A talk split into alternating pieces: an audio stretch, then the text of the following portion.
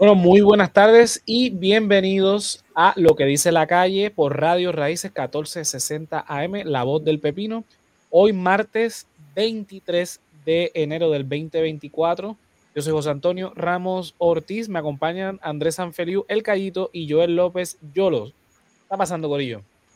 Lo que hay, todo bien. Saludos a todos los que nos escuchan, los que nos están viendo a través de Facebook y de donde quiera que nos estén viendo. Saludos a todos. Pues nada, eh, ya llevamos un año aquí en Radio Raíces, lo publicamos la semana pasada. Del año pasado fue nuestra primera intervención aquí, así que. Como pasa el tiempo, de verdad a mí se me hizo cuando, cuando vi la publicación, fue como que de verdad un año, wow. un año, este, así que nada, agradeciendo obviamente a la emisora y a Víctor, que nos dio la oportunidad eh, de estar aquí con ustedes. Eh, así que nada, vamos entonces a arrancar con el análisis de hoy. Eh, la primera noticia que tenemos eh, pendiente es que recientemente eh, el, gobernador de la Florida, este Ron DeSantis, se quita de la primaria presidencial por el partido republicano, dejando entonces el camino a el expresidente Donald Trump y la ex este, gobernadora de South Carolina y ex embajadora de los Estados Unidos ante las Naciones Unidas, Nikki Haley, básicamente, en otras palabras, dejando el camino libre a Donald Trump, este, ¿verdad? Eh, al menos que, como decíamos fuera del aire, pues pase algo en el caso de Trump que, quede entonces Nikki como la candidata del Partido Republicano. ¿Qué les parece esta, eh, eh, esta decisión de Ron DeSantis de, ¿verdad? de salir de la contienda? Yo personalmente creo, no, no estoy seguro si es voluntaria si hay un pulseo interno entre Trump, que sabemos que actúa como un niño, ¿verdad? Que este, siendo este su candidato más fuerte, eh, contrincante más fuerte, eh, no sé qué pulseo interno pudo haber para que él se saliera del camino, o qué encuestas internas, qué verdad pudo haber motivado a que él entendiera que, no había chance contra Trump. Este, yo no, entiendo muy bien porque él tenía unas políticas bastante similares eh, con lo que hizo en Florida, ¿no? Eh, ante rechazo a comunidades inmigrantes, rechazo a este, comunidades LGBT, este, entre otras cosas, o sea, que tenían unas políticas que servían para competir contra Trump porque eran bastante similares, o sea, que podía jugar el juego, pero de momento se quita y no hay como una razón específica.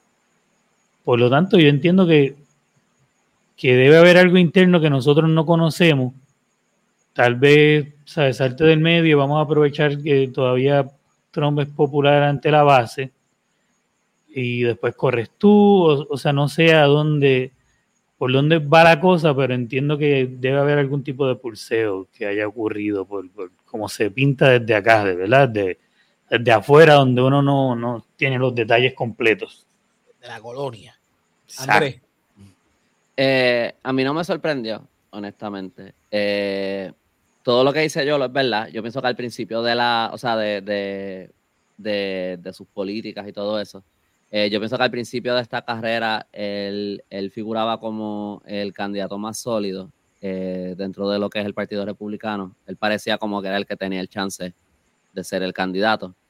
Eh, pero pienso que a lo largo de la campaña, cada vez esa estrella como que se fue apagando cada vez más mientras la gente lo veía en público, veía cómo se presentaba, eh, se estaban burlando mucho de él, eh, porque tenía como que, él es como extraño, como de cuando, cuando sonríe, cuando se ríe, cuando interactúa con la gente, todo se ve muy artificial, habían hasta alegaciones de que él usa tacos para verse más alto. Eh, se había convertido en un chiste dentro del, en, en general parece que eh, lo que localmente, bueno, localmente en el estado de Florida, es mucho más grande que Puerto Rico, pero localmente dentro de esos estados, pues entiendo que él es bastante popular. Eh, pero parece que cuando lo llevas a nivel eh, del país entero, no, no, traduce de la misma manera. Y, creo que en ese sentido, pues él lució bastante débil. No me sé de, de, de los polls, si él era el que estaba más adelante o si estaba Nikki Haley o quién era, pero hasta cuando uno veía los, los clips así que vi de los debates y eso, cuando escuchaba a la gente hablando de, de, las cosas que se dijeron en los debates, porque no es que yo vi los debates, eh, del menos que hablaban era de, de Ron DeSantis, de su, de su apariencia en, el, en, en, esos debates, o sea que él tampoco estaba resaltando mucho, me parece a mí, en ese aspecto. Eh, se hablaba mucho más de, de Nikki Haley, de eh, Vivek eh, Ramaswamy, y no me acuerdo si había otro más que, mencionaban, pero esos eran como los más que sonaban. Eh, Vivek se salió ya, él, no, entiendo que él nunca llegó muy alto en los polls. Eh, pero a mí no me, no me sorprendió mucho en ese, para mí se veía venir. Eh, esto lo sé porque he estado escuchando eh, ciertos medios, nada más para enterarme más de cosas que están pasando en medios internacionales, pero cubren, como cubren distintas cosas, pues estaba un poco de lo que estaba pasando con esto, aunque no es un tema que normalmente me, me interesa tanto.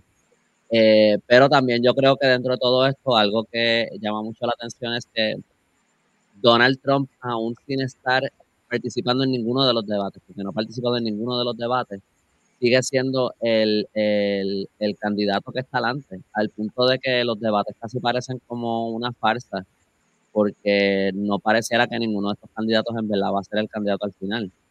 Y creo que también vale la pena cuestionarse un poco. Eh, quién, si alguien estaba, estaba recaudando suficientes fondos, suficientes donantes, como para seguir estirando esta campaña.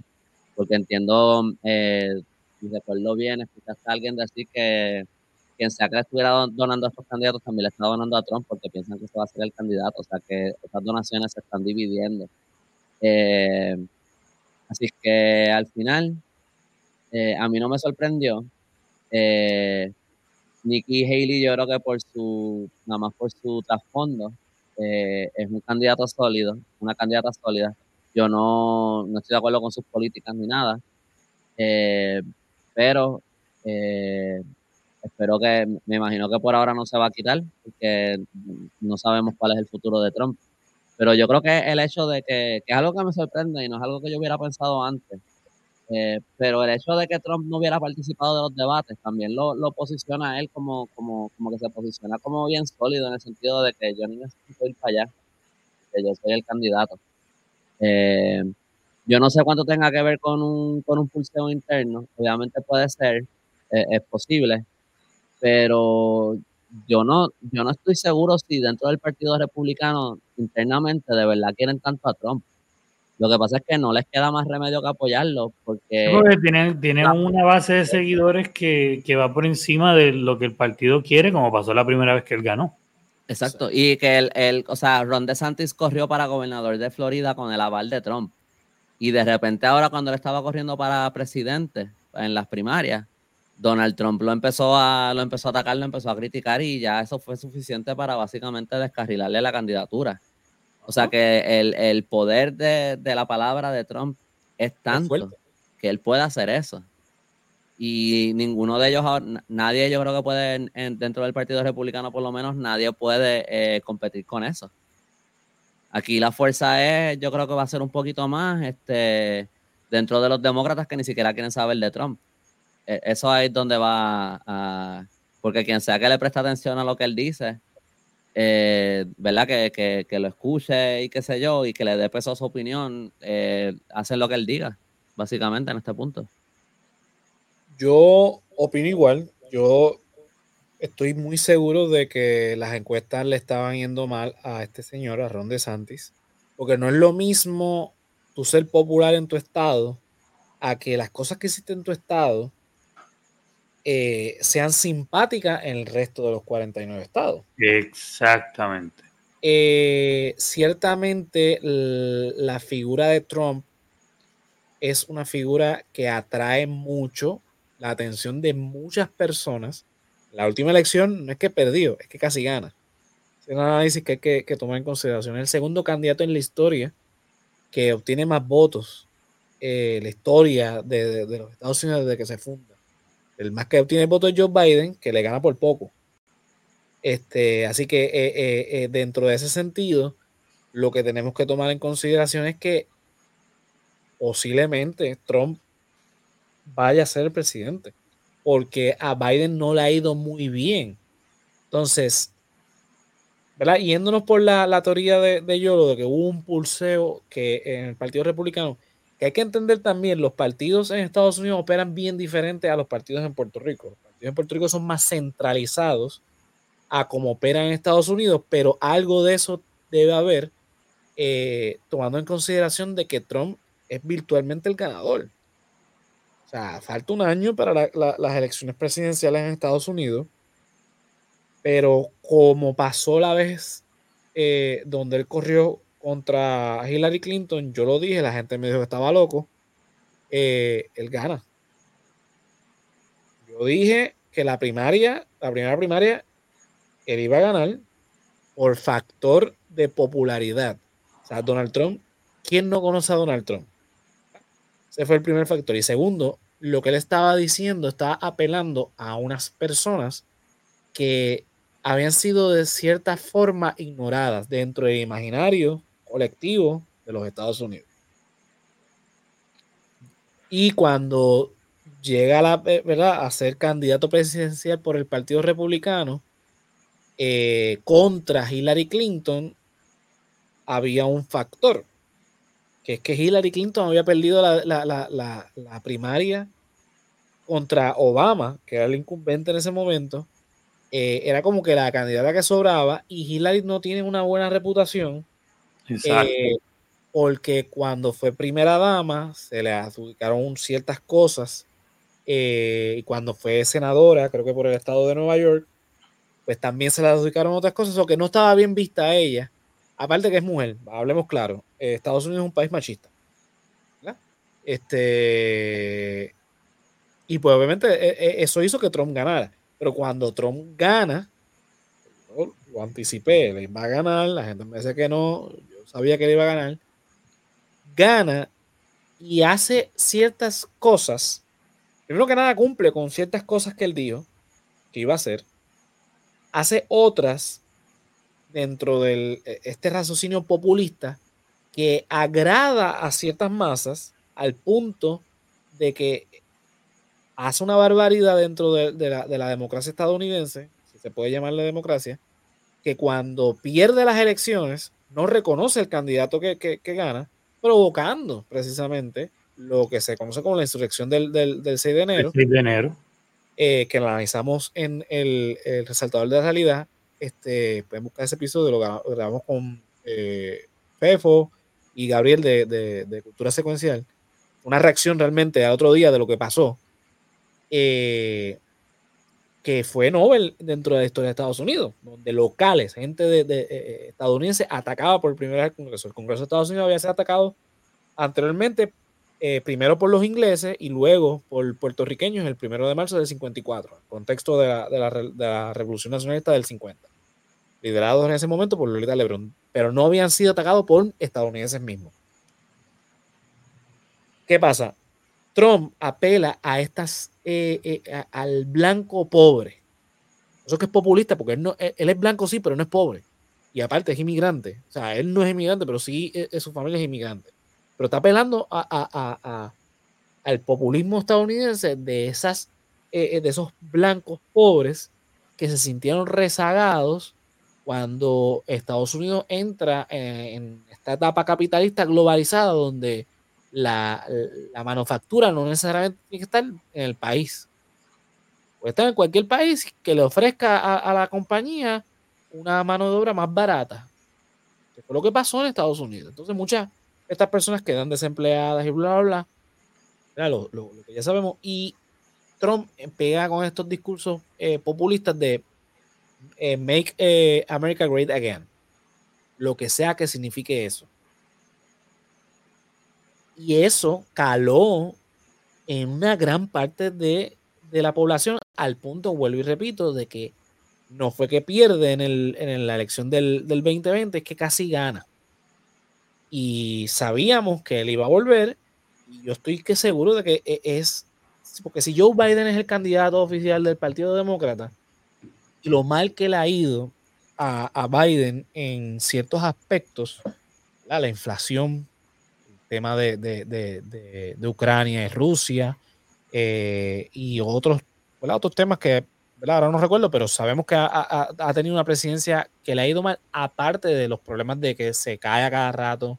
De que se pierde con, sus discursos, de que se ve pues, no apto. Saluda, a gente que no está ahí.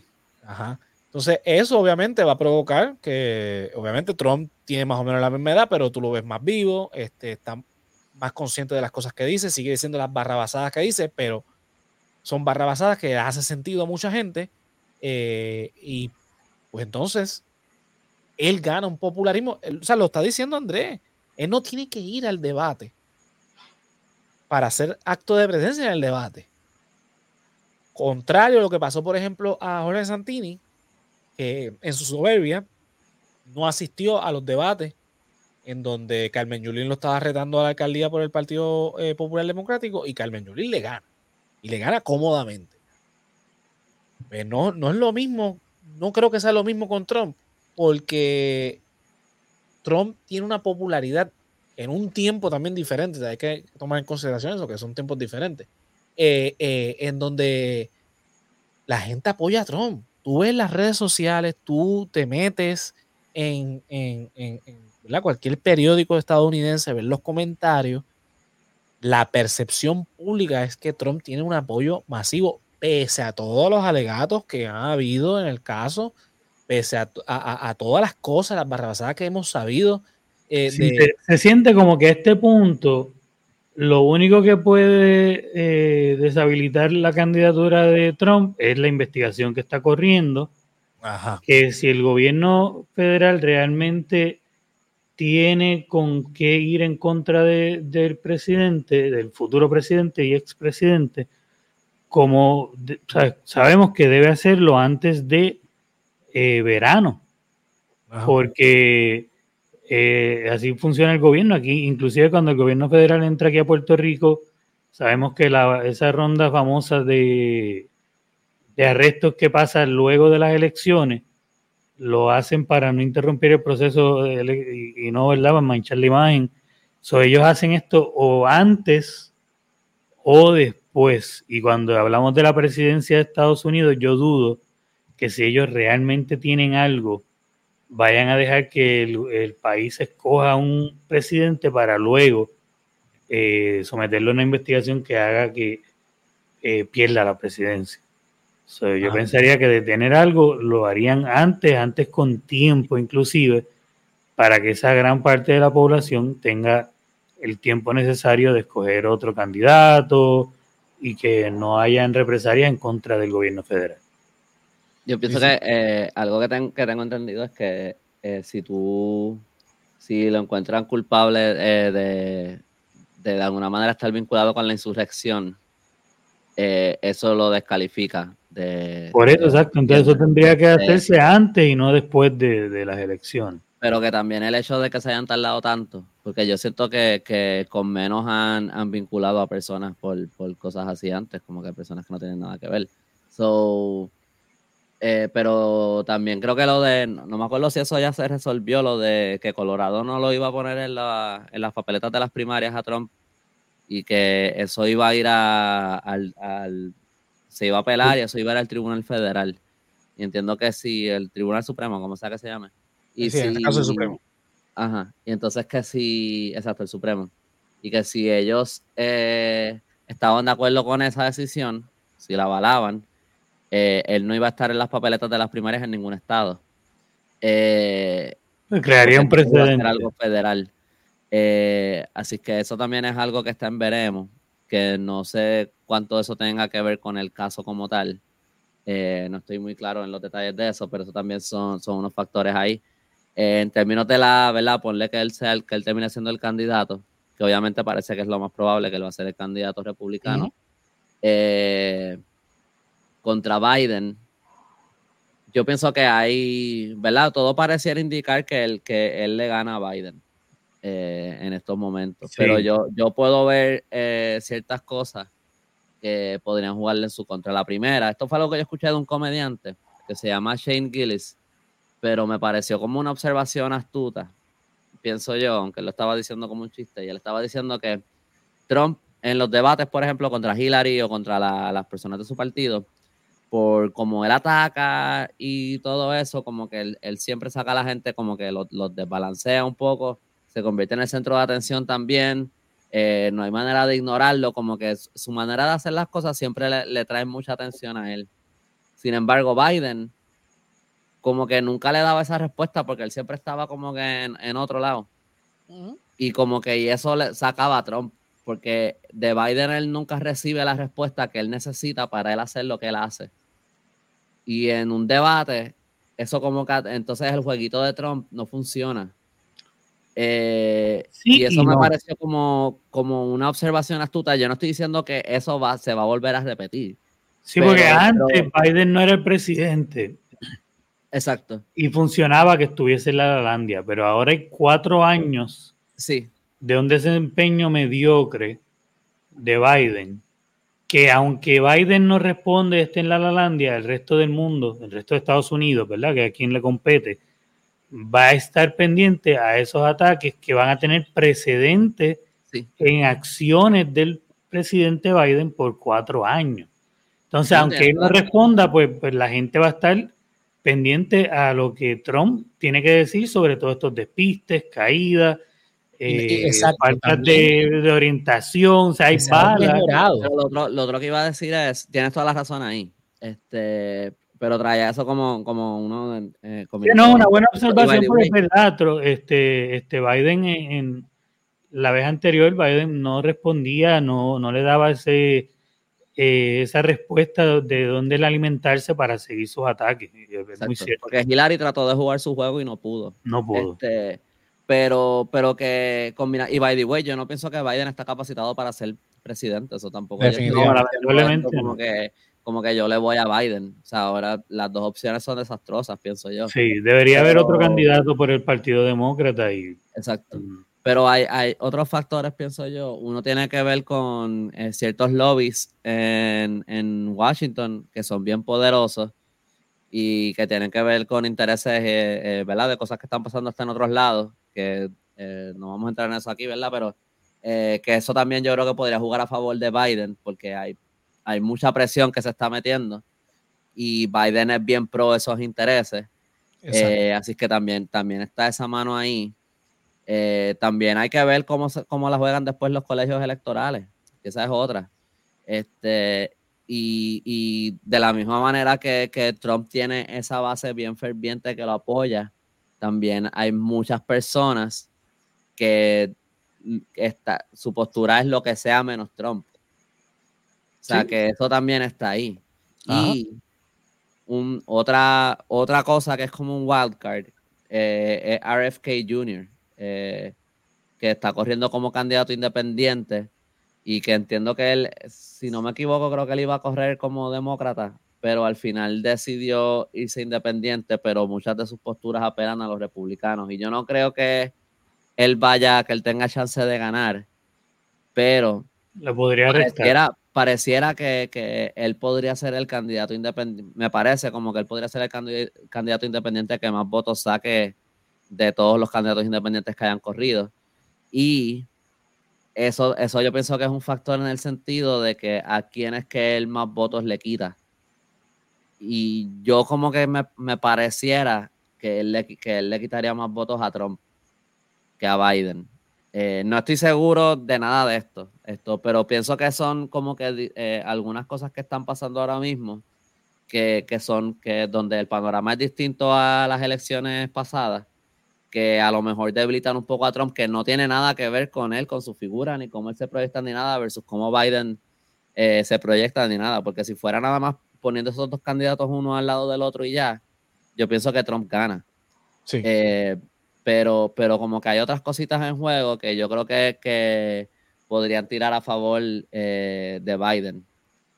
Y que tiene más que ver con, con, tú sabes, con cosas de política y cosas internas y eso, no tanto por el voto popular necesariamente, pero que, están en juego también. ahora mismo Estados Unidos como país tiene un, problema grande, ¿verdad? Eh, digo, tomando la premisa de que Trump va a ganar la primaria este, eh, republicana y será el candidato a la presidencia de los Estados Unidos por ese partido. Tenemos a Guatemala y a Guatepeor. Porque la realidad con el caso de Biden es que, y eso se dijo en, esa, en la elección presidencial donde gana Biden, que no era muy buen candidato, pero para uno tan malo como Trump, pues cogemos uno menos malo.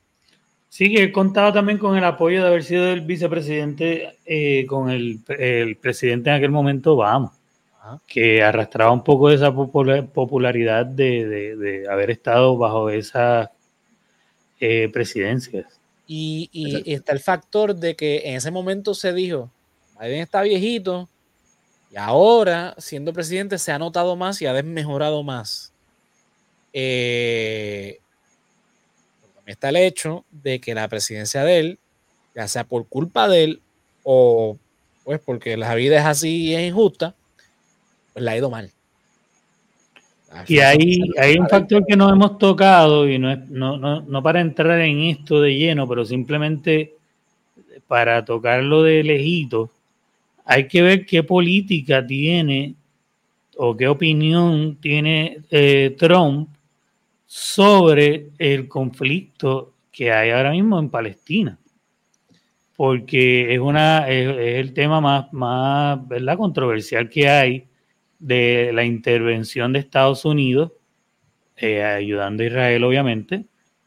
Y si Trump tiene una opinión diferente, eso le va a ganar mucho más votos, inclusive de gente que no está de acuerdo con ninguna otra política de él, pero sí estarían de acuerdo con que Estados Unidos se retire de ese conflicto y más aún si él propone eh, cualquier medida que le ponga un alto a la violencia. Yo no sé en dónde está parado con eso, sinceramente, pero de él estar en un lado opuesto a donde Estados Unidos está ahora mismo, yo digo que no solamente gana, pero arrasa. Pues eh, algo de, ¿verdad? Yo tampoco quiero entrar en esto ahora porque esto es un tema que amerita mucho más. pero entiendo que eh, uno de los precedentes al conflicto que, que, está pasando ahora fue un acuerdo de paz que, que no, no, me sé los detalles, no me acuerdo de eso ahora, pero el, eh, de un acuerdo de paz que hizo Trump con, en, en ciertos países en el Medio Oriente eh, y que de cierta manera, ¿cómo se dice? Fan the flames, este como que, como que revolcaron el avispero. y, directa o indirectamente, me imagino que eso se puede debatir, eh, eh, crearon la, situación para, que pasara esto. Pero este, que dónde él está ahora, porque él, es tan cambiante que habría que ver qué él promete, dónde él está ahora, y eso le podría dar una ventaja enorme sobre cualquier otro candidato. No, pero que a, lo que a lo que quería ir es que empecé por ahí, pero el igual esto no, no era directamente, tenía que ver, pero no era como que directamente sobre esto. Pero el, el pero el a lo que voy es que lo, pienso que tienes que tienes mucha razón en lo que dices. Eso era lo que es que como no quería entrar en el tema, estaba hablando nomás de lobbies eh, como que y ese tipo de cosas, pero eh, entrando en eso mismo, yo creo que Biden tiene mucho apoyo ahora mismo de unos lobbies muy poderosos eh, por su postura tan en pro de Israel. Y eso, es, y eso es uno de los factores que yo creo que, de nuevo, que no tienen que ver con el voto popular eh, ni nada de eso, pero eh, creo que, que, eso le puede dar una ventaja bien grande en términos de tener ese lobby que puede hacer una campaña muy fuerte a su favor y muy fuerte en contra de Trump y, podría ir de cualquier, Exacto, podría ir de cualquier manera. Exacto, exacto. Que aquí estoy hablando de una cosa súper eh, eh, que no es como deberían funcionar las cosas, pero que, pero que eso es algo que está, que, también está pasando. Bueno, vamos a darlo hasta ahí. Eh, obviamente, en otra ocasión, entonces continuamos, pero nada. Vamos a una pausa y regresamos en breve aquí en Lo que dice la calle por Radio Raíces, la voz del pepino.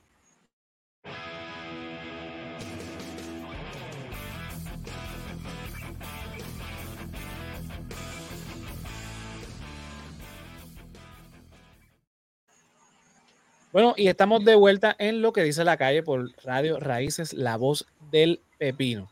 Bueno, eh, teníamos en agenda también eh, darle continuidad al tema de la ordenanza municipal de San Juan eh, del alcalde Miguel Romero.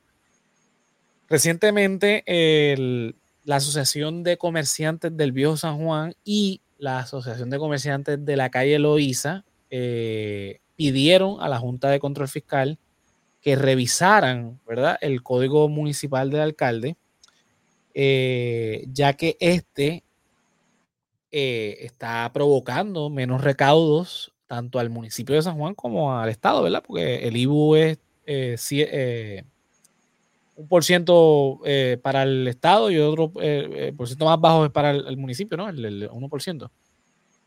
La Junta de Control Fiscal le contestó que ellos no tienen jurisdicción porque la ley promesa lo que habla es del gobierno estatal y no del municipal. O sea, los que tienen que eh, presentar un plan eh, eh, balanceado, de, verdad, toda esta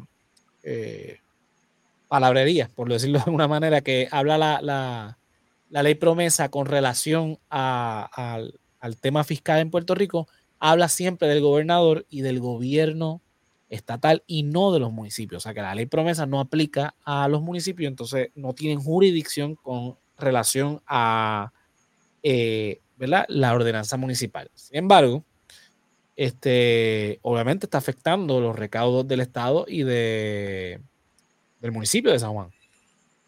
El alcalde dice que no, que al contrario están eh, recaudando más, no sé cómo, porque las ventas, dicen los comerciantes, que son menos. Eh, obviamente, se están viendo afectados los comerciantes de la calle Loiza, los comerciantes de la placita de Santurce y los comerciantes naturalmente del Bio San Juan, eh, los cuales han reducido las ganancias que estaban teniendo dado a que se están viendo obligados a, cerrar temprano porque el ofrecimiento que pueden dar, vamos a hablar claro, la gente de después de la medianoche hasta las 5 de la mañana lo que va a buscar a la calle es alcohol. Y si no pueden vender alcohol, pues tienen que cerrar. Porque la gente no está buscando comida, la gente no está buscando ropa, la gente no está buscando souvenirs. La, comida es la picadera que acompaña al alcohol, todo es, lo que va alrededor de el alcohol. O sea, el, público que va a buscar la madrugada es gente que está jangueando, gente que está consumiendo alcohol eh, porque está de fiesta, porque está celebrando, porque está whatever. La cuestión es que ese es el público que se, espera y, obviamente ese público lo retiraron por las razones que fueran. Nosotros lo discutimos eh, eh, aquí, este, en, lo que dice la calle anteriormente. El punto es que el alcalde dice que no, que se están recaudando los fondos igual o hasta más. Los comerciantes dicen que es imposible porque ellos no están recaudando lo mismo. Entonces, obviamente hay un asunto fiscal aquí, porque si esta medida ¿verdad? del alcalde afecta los recaudos del Estado, no del municipio de San Juan, olvidemos por un momento del municipio de San Juan, es que no están recaudando para el Estado. No entiendo cómo es que, eh, eh, digo, obviamente si la, la ley dice explícitamente que es el gobierno central, el gobierno estatal, a los que ellos van a fiscalizar, obviamente los municipios no entran aquí pero hay un loop ahí, un loophole este, eh, con relación a, creo que lo dije mal, pero hay un catch 22 ahí, hay una este, regla. la cosa es que el Estado no está recaudando fondos, el Estado, el gobierno del Estado Libre Asociado. pero ah, yo tengo ahí una, una pequeña discrepancia con eso, porque yo entiendo que los comerciantes obviamente tienen que cargar su argumento, ¿no? Para llevar un buen argumento y, tratar de lograr su objetivo. Pero todos los que tenemos amistades que, ¿verdad? Janguean, salen, están hasta tarde, yo ya pasé esa fecha hace mucho, eh, no me dicen que se van a la casa cuando los negocios cierran. Lo que me dicen es que de San Juan se mueven a Isla Verde, se mueven a otras áreas que están fuera del municipio. Por lo tanto, esos recaudos estatales se siguen colectando en otras áreas. Exacto. O sea que realmente yo entiendo que eso es un argumento que están usando los comerciantes para inflar eh, su reclamo, que es válido, ¿verdad? Su reclamo es totalmente válido y se le acepta y tienen todo el derecho del mundo de llevarlo. Eh, yo no soy fanático de Miguel Romero para nada. Entiendo que la labor eh, que ha hecho no es para nada la mejor que, la ciudad de San Juan necesita. Sin embargo, como digo una cosa, tengo que ver la otra. En la placita de San Juan, de verdad, la placita de, de Santurce, eh, la verdad es que se ha reportado menos, menos incidentes violentos. Este, en, otras áreas de, mayor incidencia criminal se ha impactado y se ha reportado menos porque al estar hasta menos horas bebiendo, eh, ¿verdad? Y mayormente tenemos, y sabemos que esto es una realidad de toda la vida, tenemos hasta menores que van y están consumiendo alcohol y, gente muy joven que después de se exceden en el consumo de alcohol y se forman entonces estos tiroteos por tonterías, porque me miraste mal, porque y se dan a qué hora, a las 3 de la mañana, a las 3 y media, a las 4. Eso es algo que no es que se eliminó por completo, no es que ahora San Juan es la ciudad más segura de Puerto Rico, ni nada por el estilo, pero la inseguridad en esas áreas de jangueo, esas áreas donde se acumulaba tanta gente, era demasiada, estaban ya, había violencia entre eh, ya este, locales contra turistas, porque estos turistas también llegaban y se emborrachaban hasta más no poder, y después se creían que esto era eh, donde ellos viven y la cosa no es así. Y veíamos muchos videos en las redes sociales todos los lunes y martes de, lo, de todas estas este, peleas y todas estas cosas que pasaban durante el fin de semana que ya no se ven tanto. Entonces, yo lo, lo, que único le voy a agregar yo, lo, no, no, no, no, ¿verdad? Tienes razón, pero cuando discutimos esto la vez pasada, el, eh, uno de los puntos de análisis era que la mayor incidencia criminal no se daba en esas horas. Se daba en las horas del día y el argumento de Miguel Romero se cayó un poco porque en ese momento se supone que había más policías. Ahora, ahora, eso que tú estás diciendo, entonces a quienes está beneficiando son a los residentes a los residentes, totalmente. Los, comerciantes tienen, los comerciantes tienen ese problema y también habría que buscar un buen balance. Yo no digo que lo que está puesto ahora funciona. De igual manera que se lleve este reclamo a la Junta, me parece un poco este, también, eh, pues no es tan constructivo porque yo lo menos que quiero es que la Junta controle más de este país. Ajá este, por el contrario, lo que yo quisiera es que no, no tuviésemos junta de control fiscal y que nos pudiésemos administrar nosotros. De hecho, el, e, e, el, foro que ellos asistieron me parece que fue el peor foro. La Junta no creo que sea la, la, Exacto. vamos a la calle, vamos a protestar, vamos con el gobernador, vamos con. O sea, vamos a pasar por encima del alcalde ante los foros que tenemos, pero que son nuestros foros, no el foro impuesto por, el gobierno imperialista que nos tiene, ¿verdad? Como la colonia que somos, porque entonces, ¿qué le estamos diciendo? Que necesitamos más auditoría, que necesitamos que nos controlen más, eh, a un nivel más, eh, este, más íntimo, a nivel del municipio. Eh, o sea que, aunque puedo entender lo que ellos quieren hacer, entiendo que no se está manejando de la manera adecuada. De la manera correcta. Tenemos otros foros que sí son de nosotros. Este, si hay que salir a la calle a protestar con ellos, se sale a la calle a protestar con ellos, pero la Junta como que no debe ser en medio, en verdad, mi, mi opinión.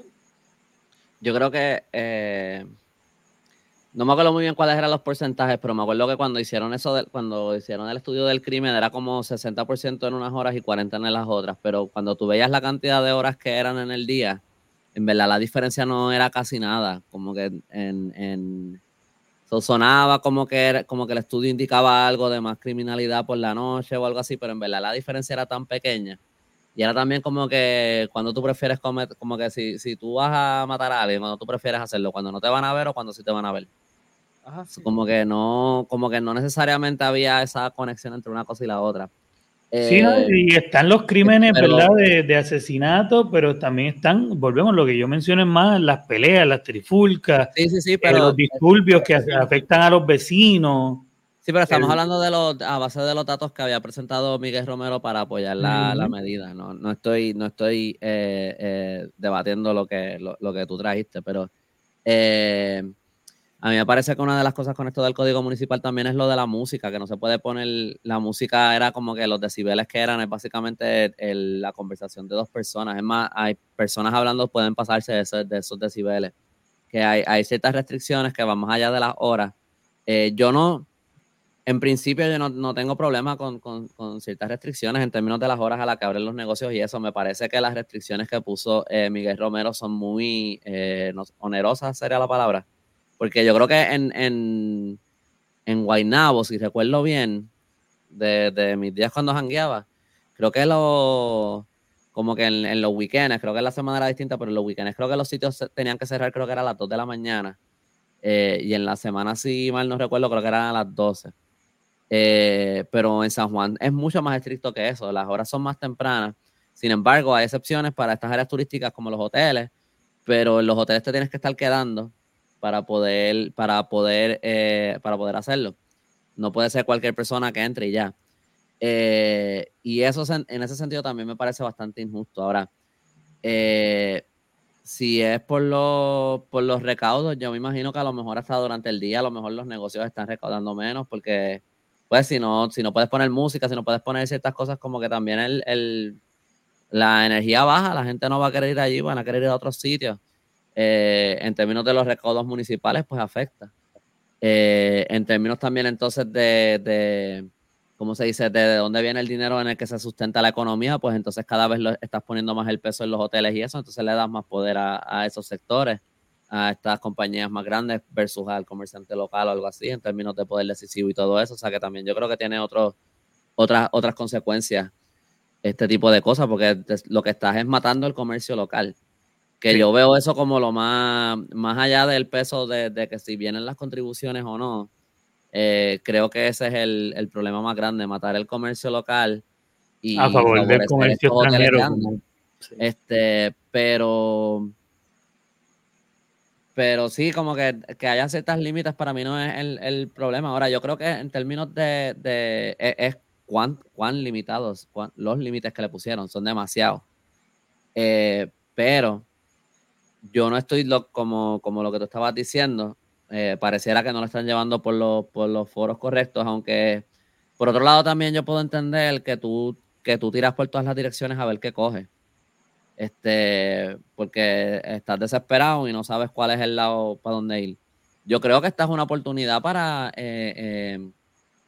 Va a tomar un tiempo porque eso no es algo que se va a resolver mañana, pero yo creo que esto es algo que se puede resolver más a lo mejor a nivel electoral, eh, cambiando al alcalde. Totalmente, eh, cambiar al alcalde.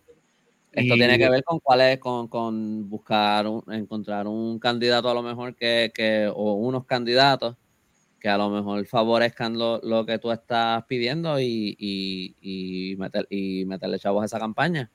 ¿Verdad? Como que, y, tratar de sacar al.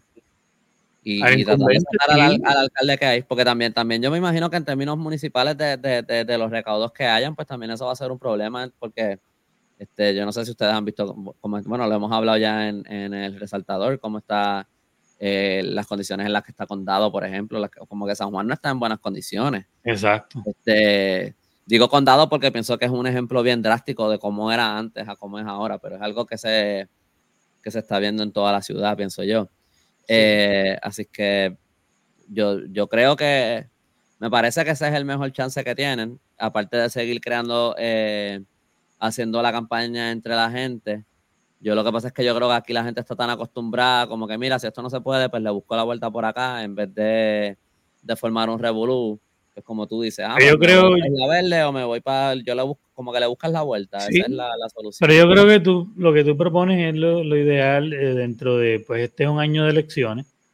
es una perfecta oportunidad para ver qué ofrecen los demás candidatos y entonces pues votar por el que ofrezca la mejor solución para eh, tanto residentes como comerciantes. Porque eso de los decibeles obviamente hay que revisarlo. Este, tiene que haber un happy medium. los, eh, decibeles estaba a un absurdo de que explicaban unos comerciantes en la placita de que se supone que si alguien hace una denuncia de decibeles, el donde se tenga que, verificar los decibeles donde, donde la persona está haciendo la denuncia, no en la puerta del negocio. Exacto. Y entonces ahí entra en el ridículo de lo exagerado. Entonces yo, yo estoy de acuerdo con lo que dice Andrés, tienen que haber unos controles porque ya eh, San Juan estaba en unos niveles de descontrol, tanto en Río San Juan como en la calle Loíza, como en, plaza, en la placita de Santurce, eh, de descontrol. Puede haber unos límites, claro que sí, pero no nos llevemos a, al extremo. O sea, esto está muy extremista, que es el, problema. Entonces, no, no, no estás eh, teniendo beneficio para nadie, porque entonces Sí, mira, por ejemplo, estaba hablando con una muchacha que es bartender en, en Coupey. No, no, no, ni siquiera de, de, los sitios de los que estamos hablando, que son los más concurridos en Coupey.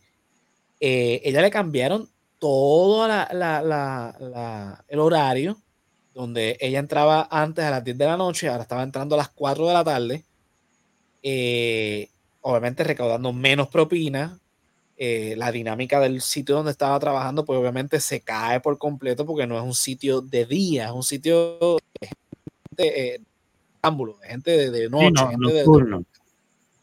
y entonces, al cambiar toda la dinámica de, y no estamos hablando de un sitio donde eh, que ni siquiera es de, pues, donde haya residencia, o sea, hay residencia, pero no cerca, no estamos hablando como la placeta de San Dulce, Viejo San Juan o Calle Loiza sitio donde mayormente es comercial y las, las urbanizaciones están un poquito más retiradas.